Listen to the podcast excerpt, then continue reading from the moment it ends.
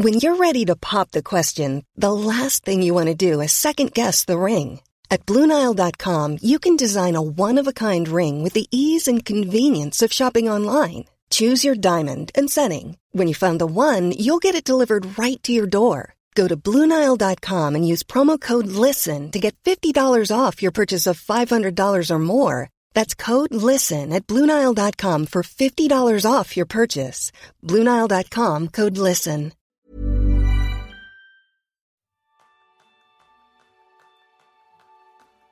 Bienvenidos a Kenso, el podcast en que des- descubrirás cómo ser efectivo para vivir más feliz. Yo soy Jeroen Sangers, maestro en complicarme la vida. Y yo soy Quique Gonzalo, maestro en hacer listas sin terminar. ¿Comenzamos? Adelante, Jerún. Vale, eh, yo estoy muy contento porque desde el del último episodio, la, la primera episodio de este podcast en que Kike ha sido eh, la persona que ha entrevistado a mí, yo hoy tengo el enorme placer de, de- de investigar un poco en, en cómo es que el Kike es tan productivo y, y cómo es que consigue tantos resultados, ¿no?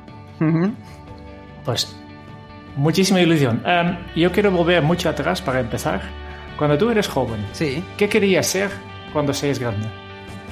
Uh, esa es una buena pregunta. Yo creo que cuando yo era pequeño mi sueño era ser futbolista, como la mayoría de, de los niños. Lo que pasa es que hubo un momento en la vida en la que te das cuenta, y además son momentos muy fáciles de, localizar, porque todo gira hacia un lugar completamente distinto. De repente había gente que ya jugaba al fútbol mejor que yo, inclu- incluso se ganaba la vida jugando al fútbol. Y decidí que ya ese no era mi camino, que yo tenía que hacer algo en lo que me sintiera eh, especial. Y sobre todo tenía que ver con, con las personas. Yo sabía, aunque no tenía muy claro qué es lo que me gustaría ser en cuanto a una profesión en concreto, sí tenía dos cosas muy claras. Una, que tenía que ser con personas, pudiera ayudar a las personas, y otra que me permitiera un concepto que a lo mejor es muy genérico, que cada uno tendremos nuestra definición, y que personalmente era ser feliz, que me hiciera ser feliz. Trabajar con personas y que eso me hiciera ser feliz. Eh, sé que todavía juegas al fútbol, Sí. ¿no? que no has dejado, pero creo que con ot- otro objetivo, ¿no? Bueno, Y, que, claro. y quizás tiene que ver justo con esto de, de- de las personas. Sí, sí, la verdad es que de, de los deportes, al final, una de las cosas que siempre me ha, me ha gustado es poder participar en deportes de, equipo. De hecho, yo salía a correr cuando eh, tenía alguna lesión y me costaba mucho o iba a nadar y también era una cosa que no era lo que más me llamaba la atención, pero todo lo que tenía que ver con hacer, eh, trabajar con personas, eso sí que me gustaba, jugar al fútbol, tocar en una banda, estar con gente, eso es algo que a mí personalmente sí que me enriquece mucho. Y más que por lo que yo pueda aportar, por lo que me pueden aportar los demás, por lo que ves que se consigue trabajando unidos todos juntos. Genial, genial. Em, vamos un poco más eh, avanzando. Eh, de pequeño querías ser futbolista, obviamente al final has dado cuenta que esto no podía ser. Y entonces llegó el momento tan difícil de la vida de creo que de todos los jóvenes, de un día tienes que decidir, eh, eh, vale, eh, de verdad, ¿qué es lo que quie- quieres hacer cuando, cuando seas grande? ¿no? ¿Qué quieres, quieres hacer? Y entonces tienes que elegir un estudio. Sí. Eh, supongo que en este momento ya, ya tenía claro que tiene que ser algo con personas, ¿no? Sí, tenía claro dos cosas. Una, que yo no era especialmente un grandísimo estudiante, pero tenía unas habilidades que sí que creo que eran especiales comparadas con el resto de las personas. Entonces, lo que era poner codos o estar ahí estudiando mucho era algo que a mí me costaba más que a otras personas. Y yo sabía que tenía que hacer o estudiar algo que me motivara lo suficiente como para hacer ese esfuerzo por un lado y por el otro poder sacar lo mejor de mí mismo en esas otras áreas en las que yo sí que encontraba que había algo que aún no sabía exactamente qué era, pero sí que consideraba que me hacía diferente. Dentro de todas las posibilidades y con algo que yo creo que nos pasa muy a menudo cuando tenemos que decidir qué estudios tomamos tanto para el colegio o en la universidad, al final yo terminé decidiéndome por hacer ciencias políticas, porque era una carrera que me permitía ver diferentes aspectos de la vida y no centrarme en uno solo, sino tener una visión transversal de lo que son las cosas. Podía estudiar ciencia política, sociología, podía estudiar economía, podía estudiar derecho, psicología, historia, literatura. Entonces el poder ver ese pequeño trivial de estudios en mi vida era algo que sí me llamaba y es entonces por lo que decidí estudiar ciencias políticas. Muy bien, muy bien. Em, pero al final la política no, no, era lo tuyo, ¿no? no, no, no, no. Tuve la, la, posibilidad de quedarme haciendo el doctorado en, en, la universidad, en la Universidad Complutense, con una beca FPU para formar a, profesor, a profesores universitarios. Y de hecho, en el mismo departamento en el que yo trabajaba, porque era el becario del director de departamento, trabajaban determinadas personas que con el paso del tiempo sí que se han dedicado a la política.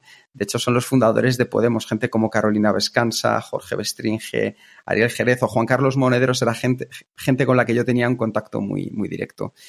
En mi caso fue terminar la, la carrera y aunque me gustaba mucho formar, eh, lo que decidí fue ir a algo que me pudiera llevar más con las personas. Y entonces decidí estudiar un máster, hice un máster en, eh, Garrigues, un máster de recursos humanos, que sinceramente, pues bueno, lo disfruté mucho, fue un grandísimo año y me abrió las puertas a empezar a trabajar en la, en la empresa privada. Siempre buscando un poco lo que me estabas preguntando antes, Jerún, el poder estar en contacto con las personas, el poder trabajar para las personas. Muy interesante, muy interesante. Y por tanto es un cambio bastante grande, creo yo, de, la política, que es eh, administración pública en principio, a, grandes empresas. Eh, ¿Cómo ha sido este cambio? ¿Has notado mucho culturas diferentes en este sentido? Sí, desde luego. Yo creo que cualquier persona que trabaje con la administración pública o que trabaje en una empresa privada verá que los tiempos son completamente distintos. Eh, es algo que tienes que vivirlo para entender perfectamente por qué sucede. Y en ambos casos tiene su sentido y es un sentido totalmente legítimo.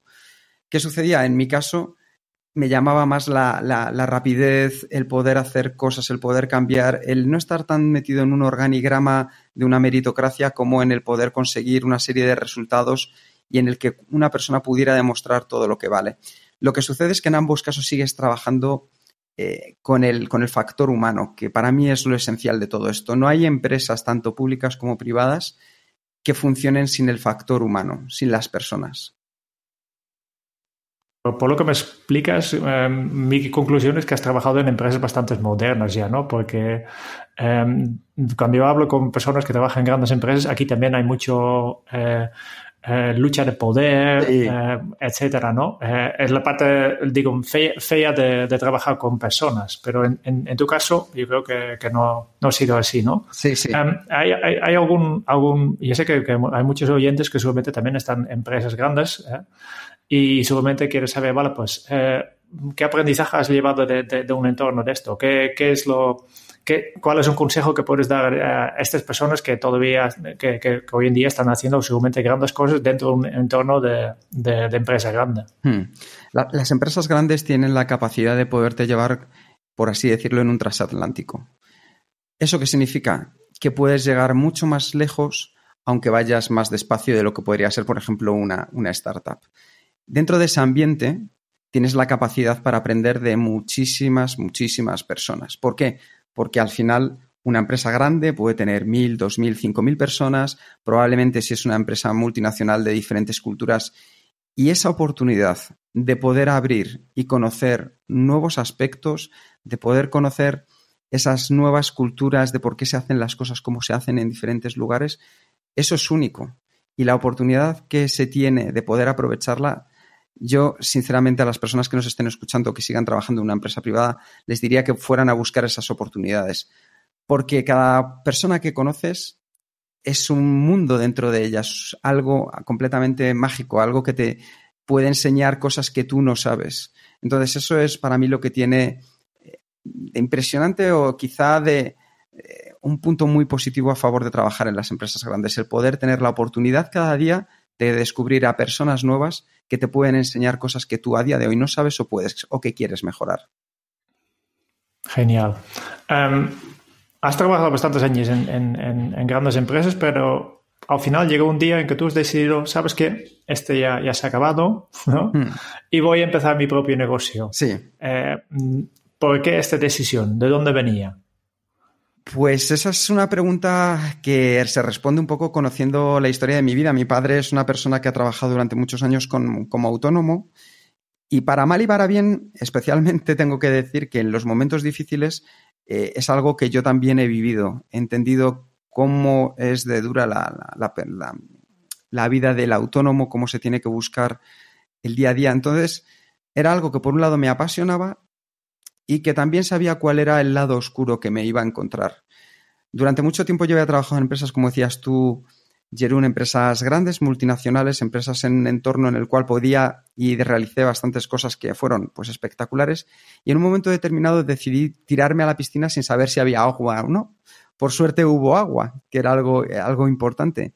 Y ese salto lo di porque creía que podía impactar en, una gran cantidad de personas haciendo otras cosas distintas, haciendo cosas que ya había aprendido y poderlas llevar de una manera mucho más inmediata a esas personas a través de una startup o empresas que fui montando en su momento. Perfecto. Supongo que este, este no ha sido fácil, ¿no? Eh, especialmente como tú, tú explicas eh, eh, que, ya sabes de tu padre de, que hay un lado oscuro, ¿no? Hay, hay, la incertidumbre, eh, y no sabías a qué te dedicabas, ¿no? Sí. Eh, ¿Te daba miedo este paso? Quizá tengo que decir, que, bueno, esto por mi carácter, yo soy una persona bastante temeraria en general. Entonces me dan miedo pocas cosas, pero las cosas que me dan miedo me dan mucho miedo, Jerún. En este caso no, porque entiendo que la vida es eh, apostar. Y una vez que tú apuestas por algo, puedes ganar o perder. Y si apuestas y pierdes, pagas y callas. Y es algo tan sencillo como eso. Con lo cual, para mí me motivaba mucho más la pasión que encontraba detrás de poder hacer cosas que de otra manera iba a ser imposible, al miedo que podía encontrarme a la hora de saltar a un lugar, a un entorno mucho más volátil en el cual la incertidumbre crecía cada día. ¿Qué sucede, Jerún? Que si pensamos a día de hoy cómo son las empresas, incluso las grandes empresas, nos daremos cuenta que cada vez más vamos a ir olvidando los entornos estables y nos vamos a tener que ir moviendo más en esas arenas movedizas y quien mejor sepa moverse dentro de ellas, desde luego que es una persona que estará mucho más preparada para alcanzar sus objetivos. Efectivamente, efectivamente. Yo creo que también, en, aunque que grandes empresas a veces se parecen muy, muy lentas, ¿no? Al final no es nada más que un conjunto de equipos pequeños ¿no? que, que, que pues, se puede mover muy, muy rápido. Depende, eh, todo esto depende obviamente de, de, la estructura y cultura de la empresa. Um, hablando de cultura, ¿no? Cuando tú lanzaste tu propio negocio, sí. Mm, ¿tenías claro también cómo sería la cultura? ¿Cuáles serían los valores de esto? Sí, desde luego. De, de hecho, te puedo decir, Jerún, que lo primero que tenía claro casi antes más que el, que el proyecto era la cultura. Yo acababa de salir de una empresa en la cual se habían, nos habían adquirido otra empresa. Los valores habían cambiado muchísimo. De preocuparse por las personas pasaron a preocuparse única y exclusivamente, por así decirlo, por el número. Es decir, por la cifra que íbamos a alcanzar y dejando de lado lo importante que era el equipo y los valores. Entonces, cuando yo salí, porque ya no me sentía identificado con, con ello, lo primero que decidí es, oye, tengo que montar una empresa con personas que compartamos los mismos valores. Y dentro de esos valores, para mí están, Jerún, la pasión, la calidad humana, eh, la energía positiva, la excelencia, la innovación. Porque creo que al final todos esos sumados, de una manera u otra, es algo que yo vivía y he vivido siempre desde, desde pequeño y a mí me han ayudado a aportar grandes resultados en las cosas que he hecho a nivel personal y profesional. Y entonces yo lo que buscaba era personas que pudiera compartir con ellos esta serie de valores, porque creo que cuando todos al final compartimos estos valores u otros, porque en otras empresas habrá otros y como decía antes también son legítimos, puedes llegar mucho más lejos. Y por eso para mí era tan importante tener clara la cultura y los valores, porque al final los valores son los que marcan la diferencia. Por tanto, primero la cultura es muy interesante que antes, antes del proyecto, antes de saber a qué te dedicas, pero al final eh, yo creo que no has ido tan lejos, ¿no? Eh, venís de recursos humanos de grandes empresas y has, lanzado una empresa que, que, también se dirija a, a, los recursos humanos, ¿no? Sí, eh, la primera empresa que, que lancé en su momento se llama Acoras y era una empresa de formación y desarrollo.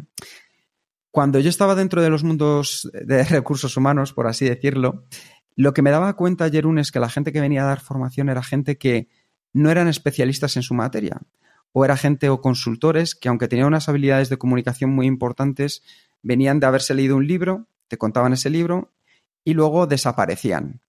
Con lo cual la gente salía muy conectada, muy enchufada, pero al día siguiente hay amigo. De repente ya poco a poco se van perdiendo las energías, se van perdiendo las ganas y todo lo que tú has apostado en hacer una formación, pues al final no servía. Entonces yo lo que decidí es, bien, ¿a mí qué se me da bien? Pues se me da bien trabajar con las habilidades, sobre todo las que son habilidades más soft, habilidades más sociales. Y dije, bien, yo creo que es algo que casi todo el mundo utiliza en su día a día, independientemente del trabajo, independientemente si es a nivel personal o profesional. La creatividad, la innovación, la productividad, la capacidad de comunicar, todo eso lo que hice fue buscar a referentes, auténticos referentes en las materias. algunos los conocía, a otros no los conocía, pero sabía que quería contar con ellos. Entonces lo que hice fue ir en su búsqueda y captura, contarles qué era este proyecto llamado Ácoras y tuve la grandísima suerte que mucha gente se unió a este barco. Vale. Interesante, interesante. Por tanto, eh, te has puesto un poco de, como coordinador de, de, formaciones, digamos, ¿no? Em, yo sé que, nosotros dos eh, en, el último año, cuando estábamos montando Kenzo, hemos hablado mucho sobre este proceso de formación, ¿no? Y, y, al final hemos, hemos, hemos, lanzado una palabra que, que utilizamos nosotros siempre, es, es, la transformación. Y yo creo que este, este concepto tú ya tenías claro en, en tu época de de, de Dácoras, ¿no?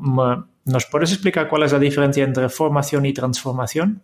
Sí, claramente al final la formación es una serie de ideas, una serie de trucos, consejos que pueden ayudarte porque a otras personas les han funcionado. Y es como si te dan una receta y te dicen, sigue esta receta porque después de hacerla vas a tener un plato maravilloso. Muy bien, eso es la formación. Pero esa formación tú lo único que has hecho es seguirla no es algo que haya nacido de dentro de ti, no es algo que sea desde dentro hacia afuera, es más bien desde fuera hacia adentro. Con la transformación para mí el enfoque es completamente distinto. Es tú desde dentro eres el que empiezas a transformar determinados aspectos claves de tu forma de ser que te van a ayudar a mejorar en un determinado aspecto en concreto que tú quieres mejorar no con los consejos de otros, sino con tus propios consejos, no con las herramientas que le han servido a otros, sino con las herramientas que tú has creado y que te sirven a ti. Entonces, inocular dentro de ti ese virus de la transformación es lo que te va a llevar a desarrollar desde dentro de manera genuina esas competencias en el día a día.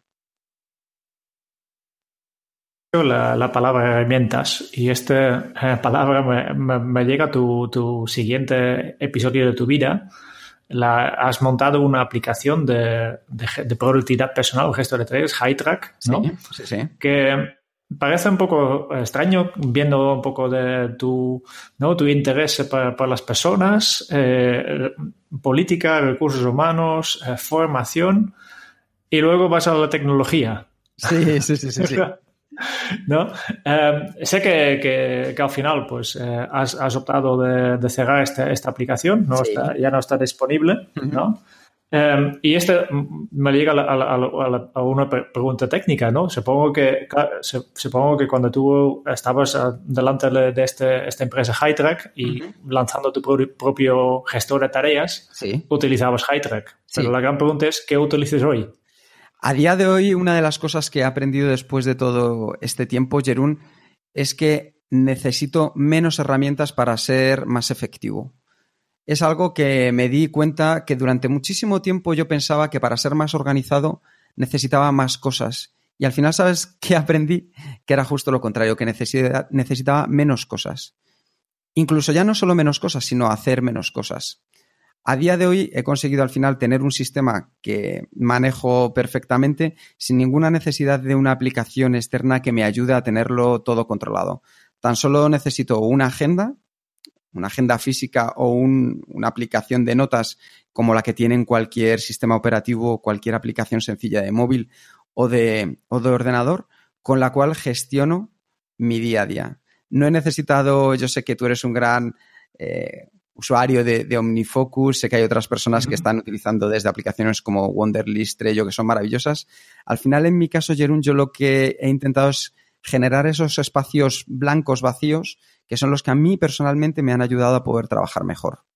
Ah, eh, yo creo que es un, tema muy importante, ¿no? Y, por eso, eh, casi siempre en, los talleres, cuando me preguntan a mí, ¿cuál es la herramienta que utilizas, no? Y tú has nombrado el OmniFocus, eh, yo siempre digo, ah, me, cuesta decirlo, porque yo sé que, la herramienta que yo utilizo no es la mejor herramienta para, para todo el mundo, ¿no? Es algo, es una herramienta muy específica, yo, yo tampoco sé si es la mejor para mí, pero simplemente es porque lo he elegido hace, hace, hace muchos años ya y, simplemente me da pereza de, cambiarlo.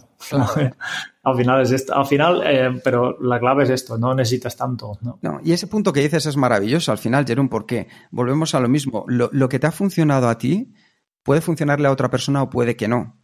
Lo que pasa es que cada uno al final necesita descubrirse a sí mismo para saber qué herramienta necesita. Esto me lo dijo una persona una vez que fue una frase que me marcó mucho. Me dijo, no es la flecha, no es el arco, es el indio. Claro, yo siempre buscaba la excusa en no tengo la herramienta que necesito, no tengo el recurso que necesito y por eso no estoy dando lo mejor de mí mismo. Y es al revés. Es decir, un buen indio que sepa disparar bien a arco le dará igual tener un arco medio bueno o medio malo, disparará bien. A mí me das un arco ahora maravilloso y difícilmente sabré disparar bien flechas porque es algo que no llevo dentro, porque es algo que no he entrenado. Entonces muchas veces buscamos las excusas en las herramientas y yo siempre digo que hay que dejar de lado las excusas hay que buscar motivos, dejar de lado las excusas y buscar motivos para hacer las cosas. Em, em, perfecto. Eh, y, hablando de esto, eh, otra vez volvemos un poco más a, lo, que, es tu propósito, ¿no? Eh, tú dices, necesitamos motivos. Sí. ¿Cuáles son tus, tus, motivos más, más, grandes?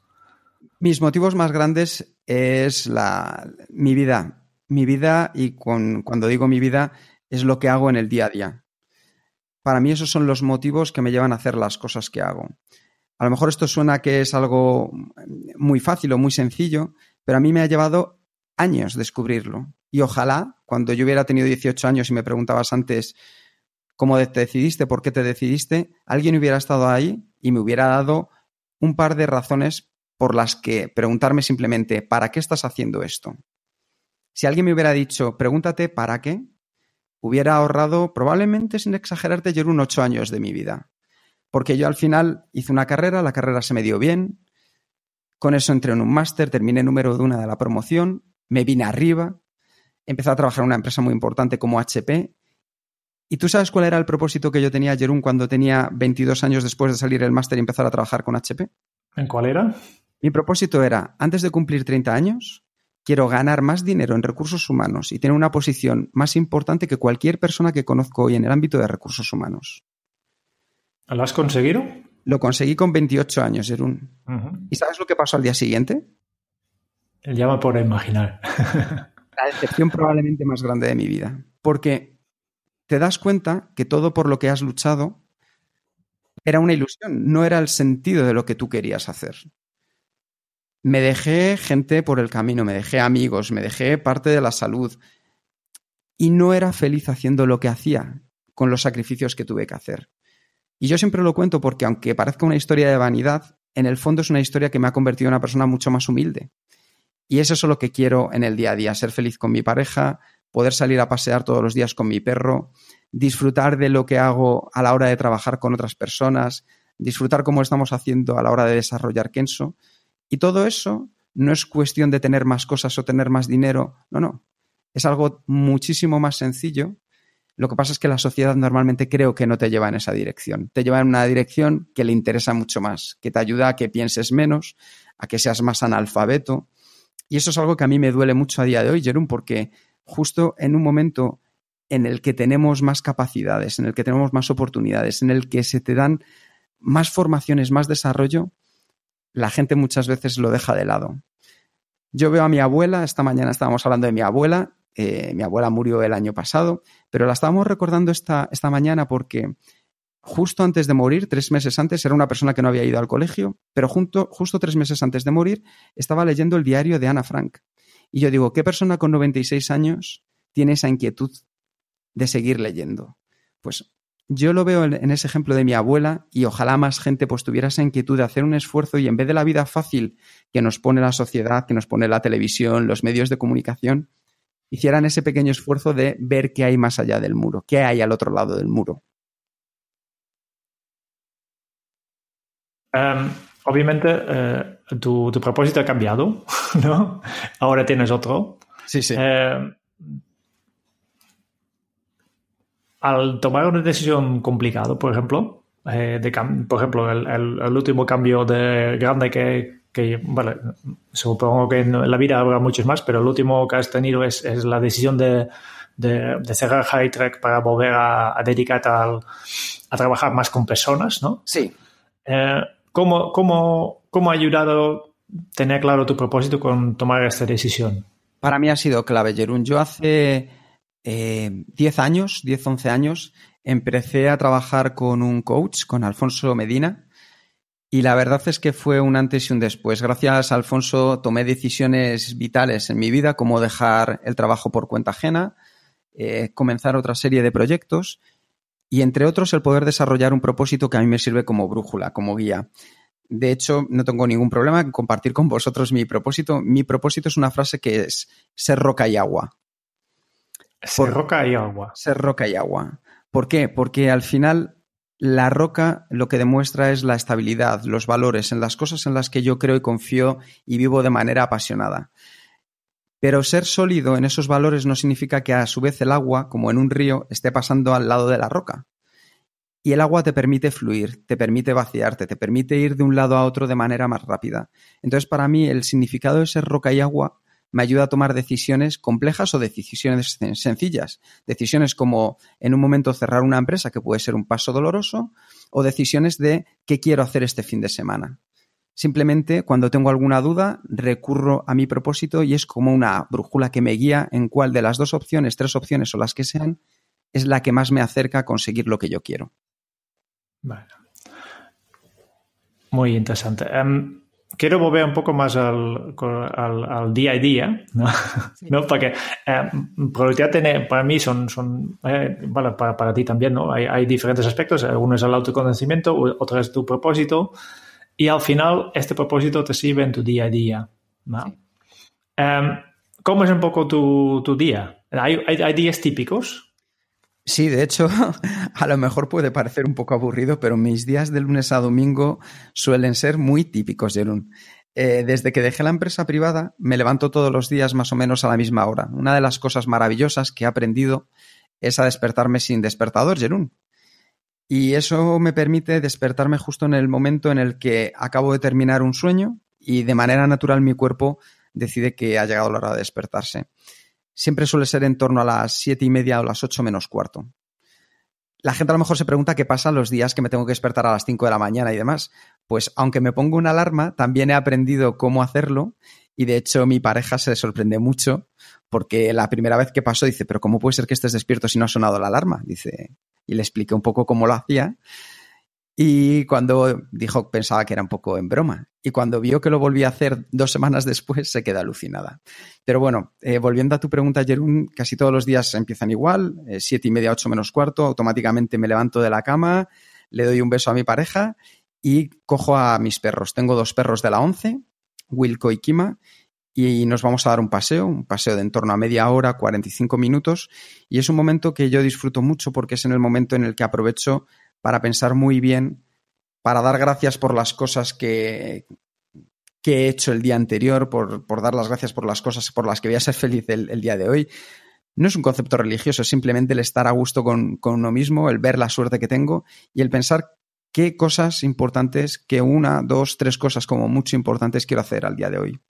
Total, que en el momento que vuelvo a casa, después de 45 minutos, ya las tengo claras y a partir de ahí, pues una ducha y me pongo a trabajar. Me pongo mi música y empiezo a trabajar en especial en esas tres cosas que he considerado que iban a ser las más importantes.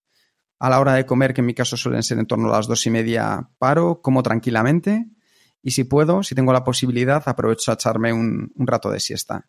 Me despierto y luego ya por las tardes lo que intento dejar son aquellas tareas eh, en mi caso, como yo soy como una montaña rusa que a partir de las 4 de la tarde caigo en picado, pues aprovecho a dejar por las tardes algunas tareas que me requieren mucha menos energía, mucha menos creatividad y se pueden fluir de una manera mucho más sencilla. Después de eso, en torno a las 7, 6, 7, dejo de trabajar y ya es algo que dedico a mi tiempo personal.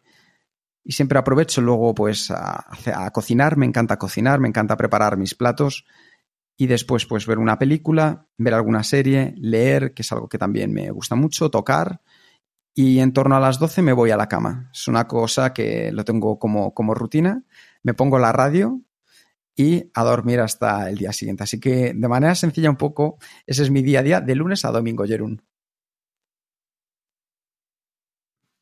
Hay, hay, un montón de temas aquí, porque que muy interesante. Empezando por el principio, has dicho que después solo, eh, pero ¿qué pasa con tu pareja? que, si ella tiene que, que, levantarse antes de ti, que supongo que tenéis un, despertador para ella, o, lo, ¿O lo haces tú? tenemos la suerte que nos despertamos más o menos a la misma hora. De momento no tenemos hijos, con lo cual no tenemos tampoco eh, esa obligación, por así decirlo, que ya te, te, pone un horario, sino que al final ella también ha descubierto eh, lo bueno que es el impacto de este hábito tan positivo que es despertarte sin despertador y al final tu cuerpo consigue hacerlo a una hora determinada y tenemos la suerte de poder disfrutar de, de, despertarnos casi a la par. Probablemente ella, que le cuesta un poco más por energía, se queda un rato remoloneando, pero yo enseguida me levanto disparado con mucha energía y preparado para hacer cosas. Sé que también eh, compartáis despacho con, con, tu pareja, ¿no? Trabajáis eh, obviamente en diferentes cosas, pero en el mismo lugar física. Sí. Eh, seguramente para algunas personas este parece algo impensable de pasar todo tu día con tu pareja, ¿no? eh, supongo, y, y, entiendo que para ti no es ningún problema, ¿no? Eh, ¿Puedes dar algún ejemplo, algún, algún consejo para estas personas libres? Si, si hay que trabajar con tu pareja, um, algún, algún tip? Bueno, yo, yo, lo primero a lo mejor que daría un tip, eh, porque a lo mejor esto también tengo que contarlo. Yo tenía una posición europea cuando trabajaba en la empresa privada y trabajaba muchas veces desde casa. Y en aquel momento no fue tan fácil aprender a trabajar desde casa, porque me tiraba trabajando, sin exagerarte, Jerún, desde las 7 de la mañana hasta las 11 de la noche. Eh, yo me levantaba, empezaba a trabajar, casi ni me duchaba ni desayunaba, comía un plato encima de la mesa y cuando la gente ya terminaba de trabajar en España, yo seguía trabajando porque tenía que contactar con Estados Unidos, tenía calls o conferencias a las 10, 11 de la noche y muchas veces también me tenía que despertar pronto porque tenía conferencias con gente de, Asia y Pacífico, con lo cual era un auténtico caos. Y le pregunté a una persona que llevaba mucho tiempo teletrabajando y que me diera una serie de consejos y probablemente el mejor que me dio es que empezara a organizar una rutina en el teletrabajo.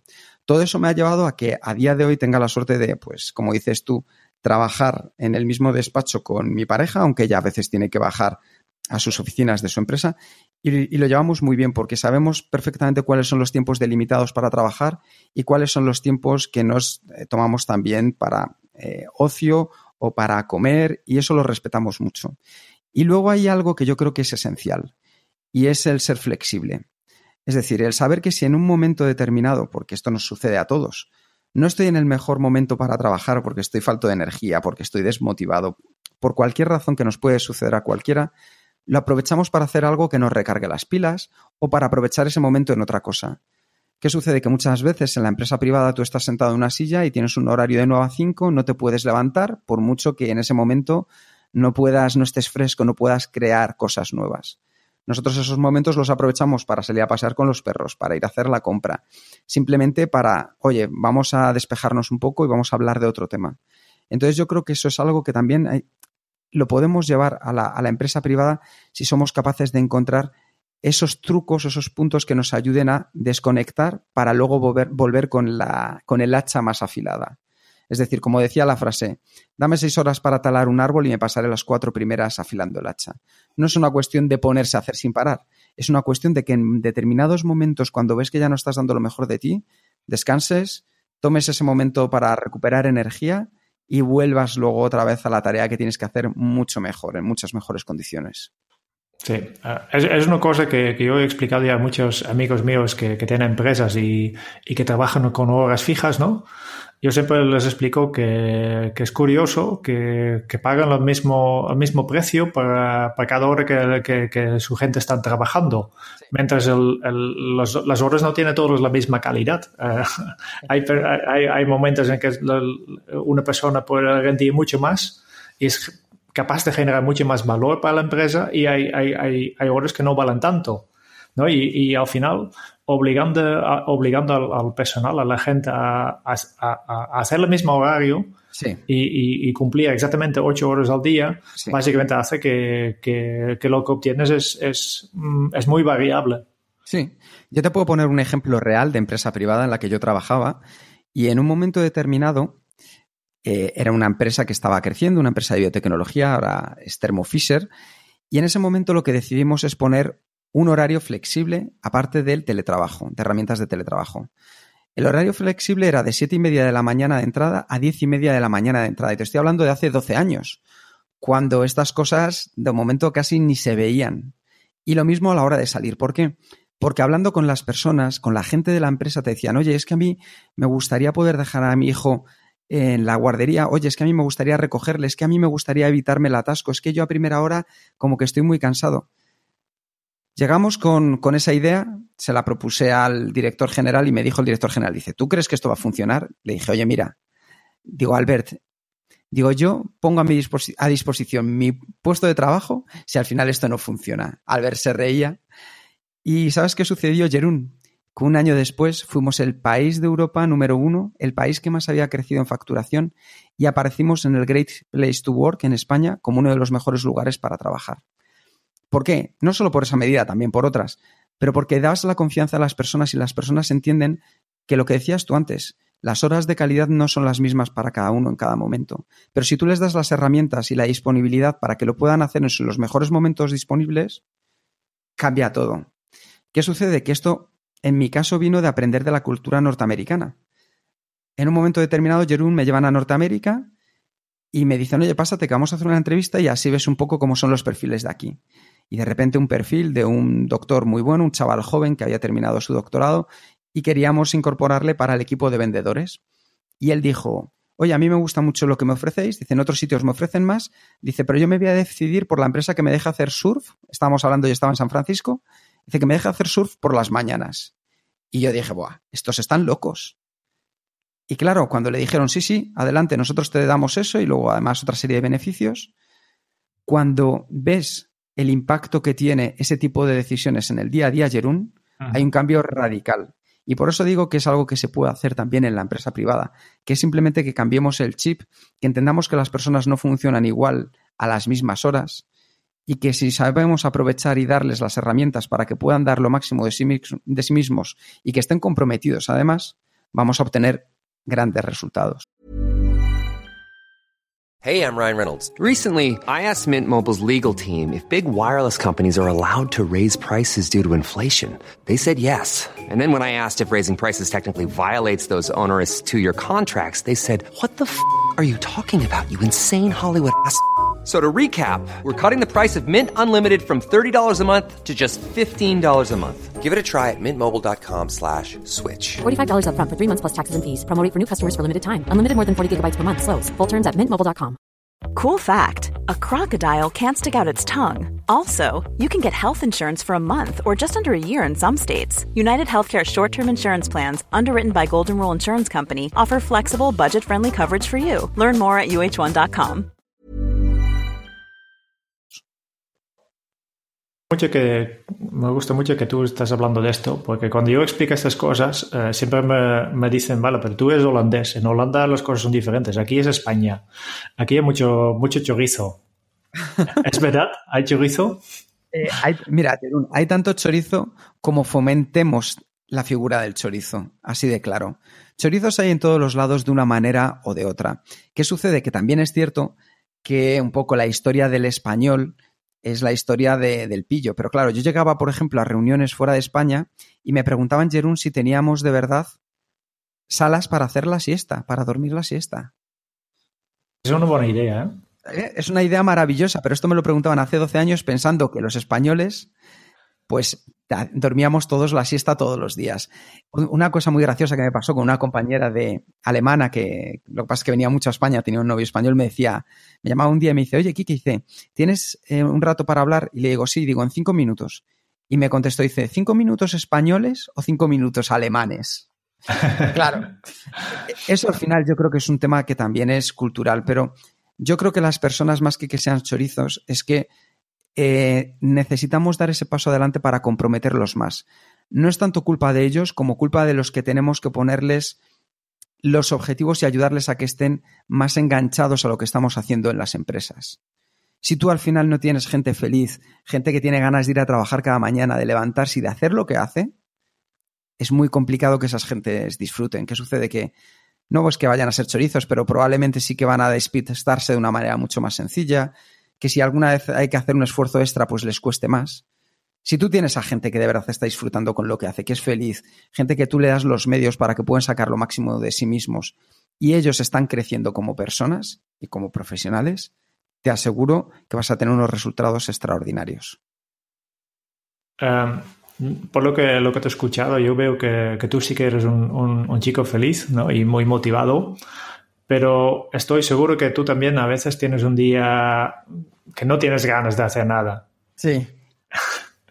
Y, seguramente, eh, vale, en tu caso, quizás a veces hay días que, lo puedes permitir, ¿no? Sí, sí, sí. Que, porque no tienes nada, ningún compromiso urgente que, tienes que cumplir, pero a veces esto no puede ser. Por ejemplo, cuando tienes que impartir un taller, eh, tienes que ir, ¿no? Hay, hay cosas que sí o sí se tiene que hacer. ¿Cómo te motivas en este caso? Pues es muy sencillo, Jerún. Hay algo que para mí es básico. Hay que dejar de ser estrellas porque las estrellas son las personas que están contigo en esa formación. Son personas que a lo mejor solo te van a ver una vez en la vida y están haciendo un esfuerzo y una inversión de tiempo, de energías y de dinero para que tú estés ahí.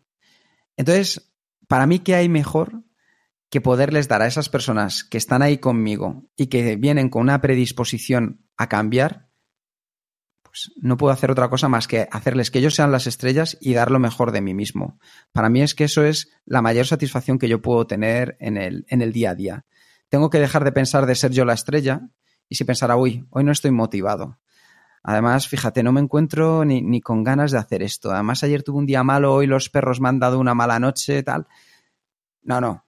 Yo enseguida cambio los chips, cambio los mensajes negativos por los mensajes positivos. Y es, pienso, joder, cuando salgamos de aquí vamos a disfrutar, esta gente luego van a ser contactos, me van a escribir y me van a decir que les ha ido súper bien después de hacer el taller, que han podido cambiar cosas en su vida y que lo, van a agradecer. Para mí el cambiar de mensajes negativos a mensajes positivos es lo que hace que tú, tú puedas ir dando pequeños pasos que luego te hagan correr más rápido. Es decir, es muy difícil pasar de la depresión a un estado de karma y de felicidad, pero sí que puedes empezar a dar pequeños pasos y día a día, cuando te des cuenta que has ido dando esos pequeños pasos, habrá un día que te das cuenta que ya no das pasos, sino que das zancadas. Y de repente empezarás a ver que andas más rápido, que has perdido kilos, que empiezas a moverte a una velocidad que te encuentras más ágil y empiezas a dar esas zancadas de manera más continua, empiezas a correr y terminas corriendo una maratón. Esto simplemente es una metáfora de cómo pasar de una cosa hacia la otra. Lo que tienes que hacerlo siempre es con pasos sencillos y sobre todo pasos que sean asequibles. Por eso yo simplemente lo que hago, Jerún, es, en vez de martillarme la cabeza con mensajes negativos, me empiezo a mandar mensajes positivos. Me pongo música. En vez de escuchar las noticias cuando voy en el coche a dar el taller, me pongo música, me pongo música que me gusta. Entonces, todo eso hace que el ambiente se vaya transformando en algo mucho más positivo.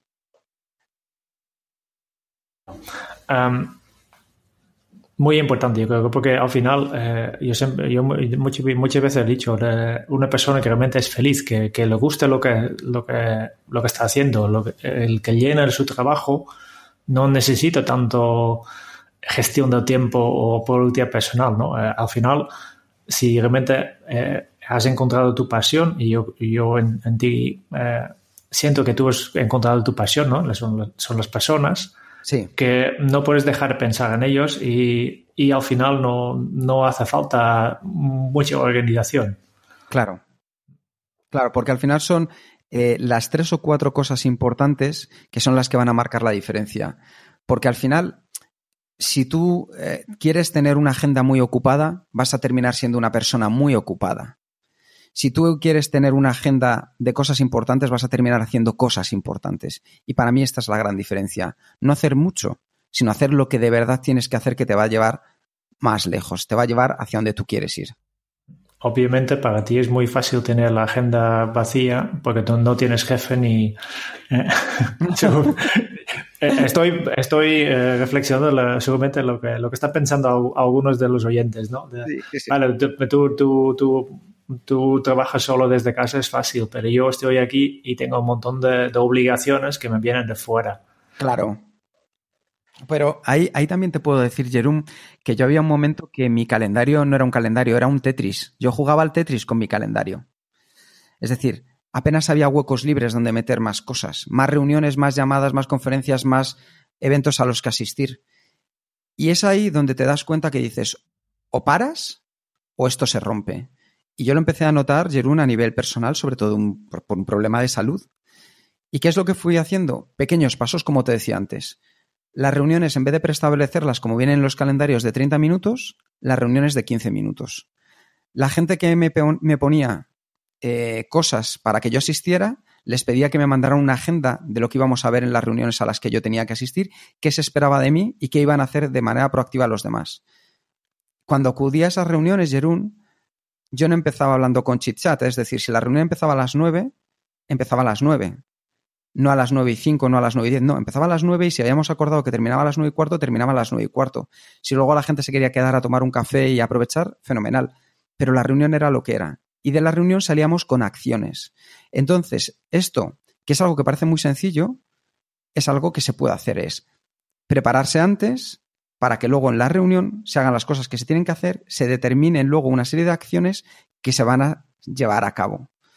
Porque esto, si no, el reunirse por reunirse, la reunionitis no tiene ningún sentido. Es un gasto de dinero tremendo. Yo recuerdo una vez, Jerún, en la que estaba liderando una reunión y la reunión, imagínate que empezaba a las 10 y la última persona en llegar llegó a las 10 y 20. Cogí una hoja en blanco, no dije nada y puse 10 por 20 igual 200. Les dije, ¿qué es esto? Se quedaron todos un poco sorprendidos. Hasta que uno dijo, pues somos 10 personas, perdón, somos 10 eh, personas y hay una, y son hemos empezado 20 minutos tarde, 200. 200 minutos, y le dije efectivamente. Digo, 200 minutos que hemos perdido de nuestra vida entre todos. Entonces, el ser mucho más conscientes del valor que tiene nuestro tiempo es algo que es clave para que las reuniones sean lo que tienen que ser.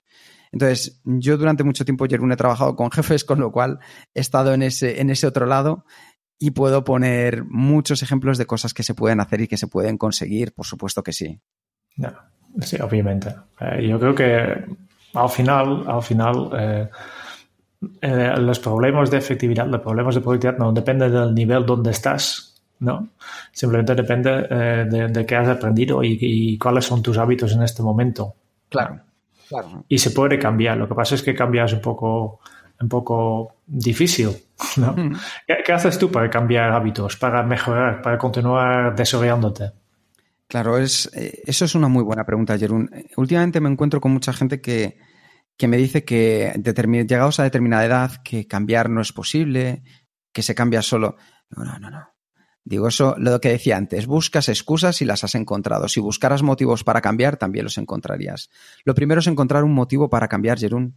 Si tú quieres dejar de hacer algo o empezar a hacer algo es porque hay algo que tú quieres conseguir y tener claro para qué vas a conseguir un nuevo hábito o para qué vas a dejar de hacer un hábito que a lo mejor no era tan bueno, eso es el primer paso y el paso más importante para eh, dar hacia adelante esos pasos que necesitas con, los hábitos. Para mí, sinceramente, esa es la clave de, un hábito, Jerún. No hay, otra, no hay otro truco mejor que ese, saber para qué vas a dejar de hacer algo o para qué vas a empezar a hacer algo.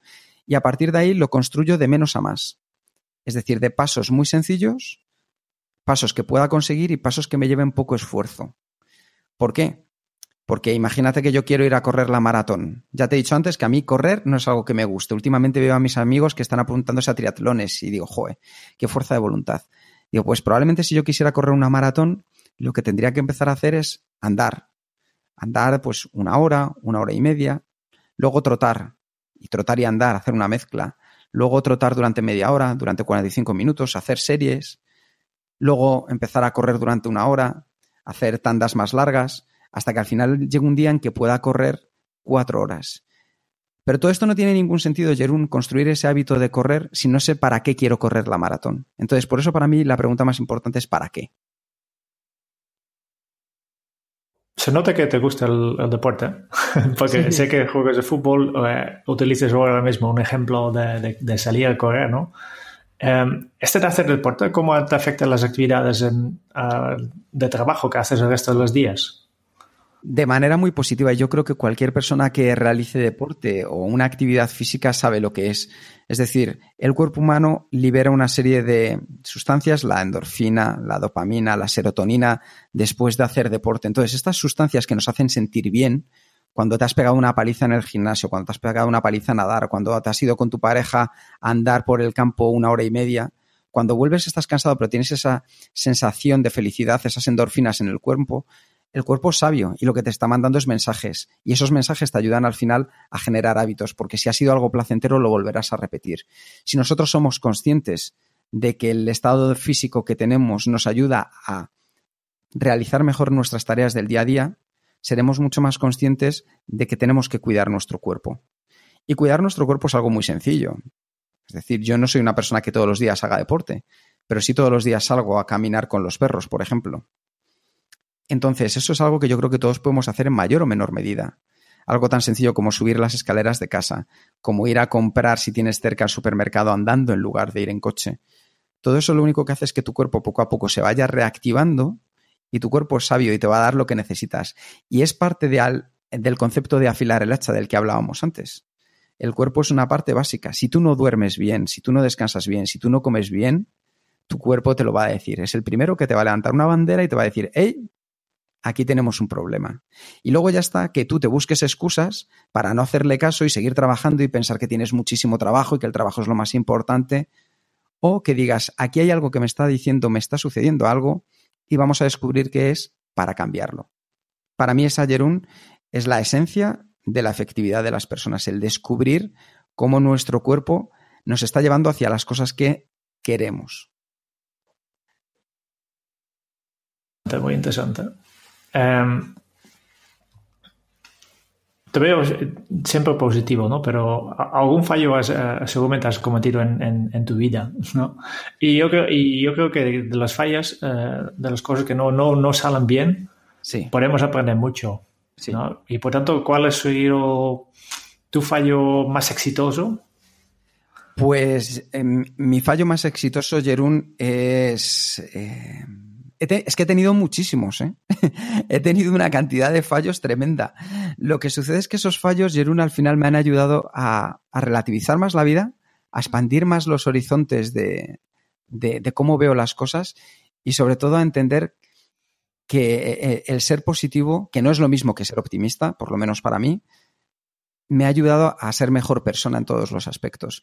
Pero te puedo hablar de muchísimos fallos. ¿eh? He, fallado a personas a, nivel personal, personas que a lo mejor esperaban más de mí en determinados momentos. Eh, me he fallado a mí mismo porque ha habido veces en las que he hecho cosas en las que no confiaba y sabía que iban a ir mal y aún así he seguido tirándome hacia adelante. He fallado en inversiones, es decir, he perdido dinero, con lo cual son cosas que te hacen aprender. El tema es cómo, cómo las afrontas una vez que han, una vez que han llegado. Entonces, vamos, errores, Jerún, tengo tantos, pero todos me han, servido para, para, aprender. Lo que pasa es que también prefiero decirte que intento focalizarme en las cosas que sí me han funcionado. Porque por mucho que tenga 2.000 errores, 2.000 errores me van a enseñar 2.000 formas de no hacer las cosas. Pero un éxito me enseña una forma muy clara de conseguir una cosa. Vale. Em, ya llevamos bastante tiempo hablando. Eh, por lo tanto, antes de, pasar al cuestionario de Kenzo, solo eh, una última pregunta. Eh, ¿Hay alguna pregunta final, siguiente paso, sugerencia para, para los oyentes? ¿Alguna cosa que, no hemos hablado todavía? Sí, yo creo que una de las cosas que, que puede ser muy interesante para las personas en su día a día es que directamente puedan y se atrevan a buscar el momento. Es decir, yo me he pasado mucho tiempo, porque me costaba mucho decir que no, diciendo que sí a todo. Y todo eso lo único que ha hecho es que pase mi momento en determinadas cosas, el momento de hacer algo en concreto. Entonces, volviendo a la frase de antes de buscar motivos en lugar de excusas, seguro que todos los que ahora mismo nos están escuchando tienen algo que les ronda la cabeza que les gustaría hacer. Pues yo les animaría a que comenzaran a dar el primer paso, un paso sencillo, que les acerque a conseguir eso que les está rondando en la cabeza. Que no lo dejen pasar, que no lo posterguen, que siempre va a haber momentos y siempre va a haber malos momentos para hacer eso que quieren hacer, pero que den un pequeño paso. Un pequeño paso que sea sencillo, que sea fácil de hacer y que vean cómo se sienten. Y a ver si quieren dar el siguiente paso hacia adelante, que estoy convencido que verán cómo sí. Vale, um, quería pasar a la última parte de, de, este, de este, podcast. Son, eh, es el test eh, cuestionario Kenzo, ¿no? Sí. Diez preguntas que queremos eh, hacer a todos los invitados. Yo la semana pasada les he estrenado estas preguntas y, Sí. y hoy te toca a ti. Vamos a por ello. Vamos allá, vamos rápidos. Em, primero, ¿cuál es tu lema? Mi lema es mi propósito, el que he compartido con vosotros antes, es ser roca y agua. Ya me lo pensaba. ¿eh? Em, ¿Cómo se titularía tu bibli- bibliografía? La vida podría ser más fácil, pero no sería tan apasionante. ¿Cuál es el libro que más has regalado? El libro que más he regalado es un libro de Nick Horby que se llama Alta Fidelidad. Es un libro que una persona una vez me recomendó, un amigo, Diego Nistal, me recomendó, me dijo, he leído este libro y me recuerda muchísimo a ti. Y es una historia que tiene que ver con la música, es una historia que tiene que ver con el amor, es una historia que tiene que ver con los sueños. Y, y es una historia que tiene que ver con una persona que hace muchas listas de muchas cosas. Entonces se parece mucho a mí. Hago muchas listas de muchas cosas. Em, ¿Quiénes son tus héroes en la vida real? Mis héroes en la vida real. Esta es una, esta es una buena pregunta, Jerún.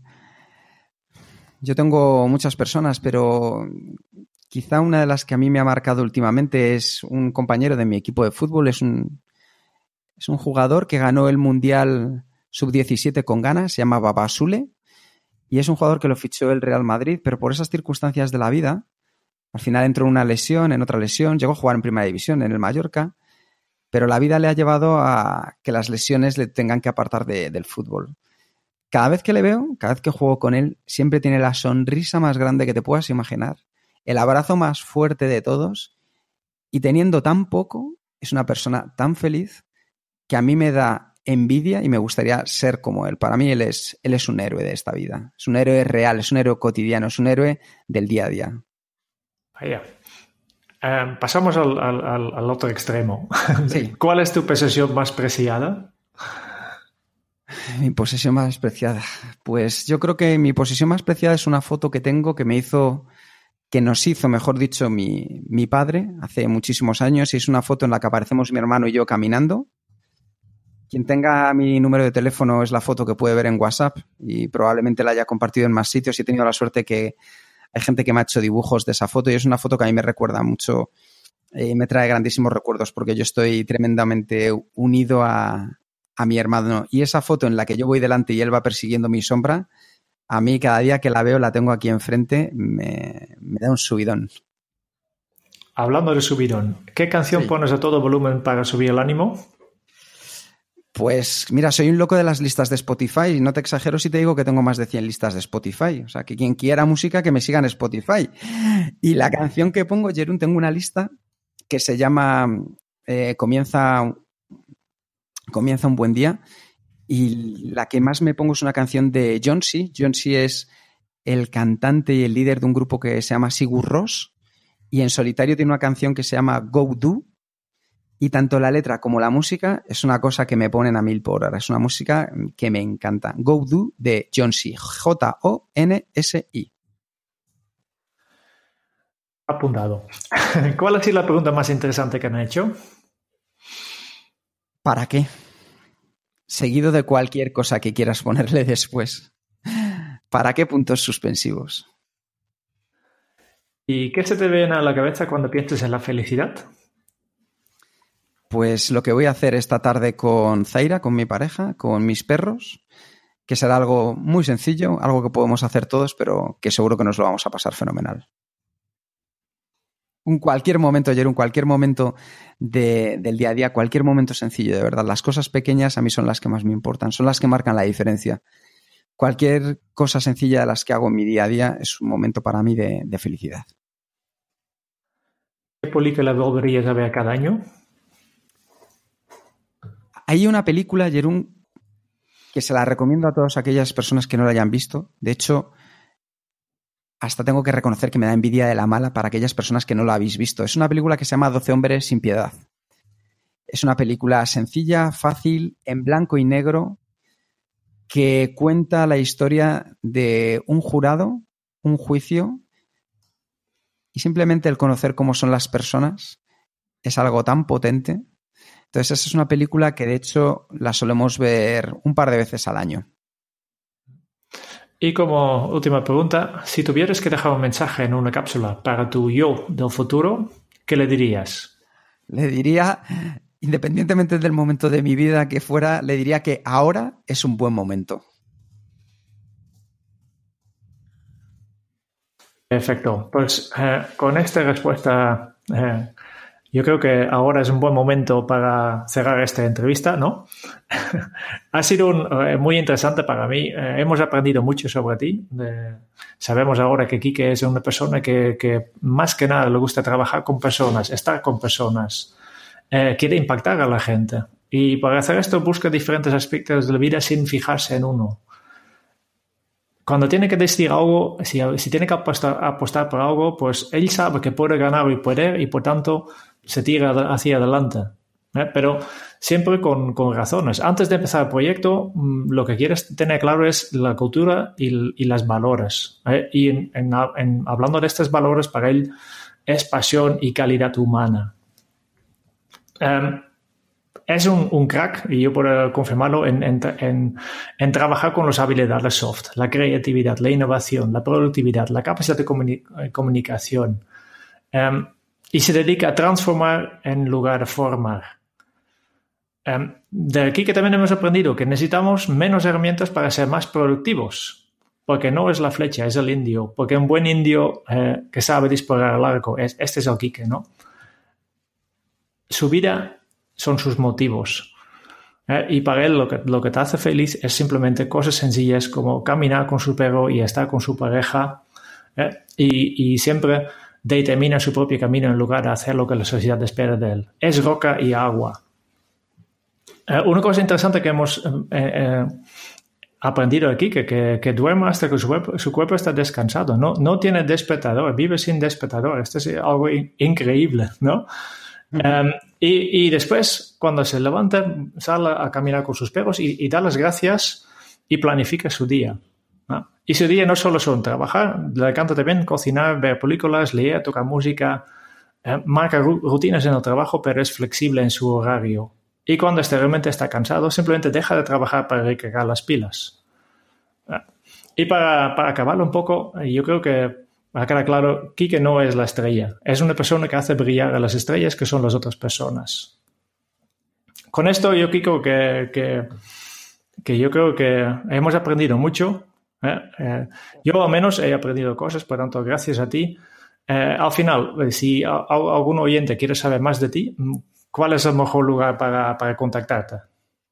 Bueno, lo primero, Jerón, muchísimas gracias porque me acabas de dejar entre sin palabras, colorado y un poco avergonzado. Pero te lo agradezco mucho porque, vamos, ha sido muy impactante escuchar de ti este resumen, sinceramente. Cualquier persona que quiera contactar conmigo lo puede hacer en mi correo electrónico enriquegonzalogarcía.gmail.com, que es el personal. No tengo ningún problema. Me puede llamar por teléfono o ver la foto de WhatsApp en el 638-823-211. No tengo ningún problema. Yo les animo sobre todo a que vayan al, al nuevo proyecto que estamos lanzando, Kenso, que es una cosa que le hemos hecho con mucha pasión con unos valores compartidos, sobre todo pensando en, las personas. Y yo creo que ahí es donde más van a poder encontrar lo que soy yo a día de hoy. Eh, todo lo que me he transformado durante todos estos años, toda esa esencia se destila en lo que estamos haciendo en Kenso a día de hoy. Y creo que es el mejor lugar para encontrar lo que la filosofía de nuestro día a día. Muchas gracias también a los oyentes por escuchar este podcast de Kenso. Y si te ha gustado este episodio, mm, Será un placer para nosotros si te suscribes al podcast en tu aplicación de podcast favorita y así recibirás automáticamente todos los futuros episodios que, vamos publicando. Eh, y como Kike ya ha dicho, si quieres conocer más sobre Kenso y cómo podemos ayudarte a mejorar tu día a día, pues nuestra web es kenso.es. Te esperamos en el próximo episodio del podcast que saldrá de aquí una semana, donde Kiki y yo entrevistaremos a Frank Scipion, eh, una persona súper efectiva y yo tengo muchas ganas de que este episodio eh, ya salga. Y hasta entonces es un buen momento para poner en práctica un hábito Kenso. Cuídate mucho. Hasta la próxima. Hasta la próxima, gracias por escucharnos.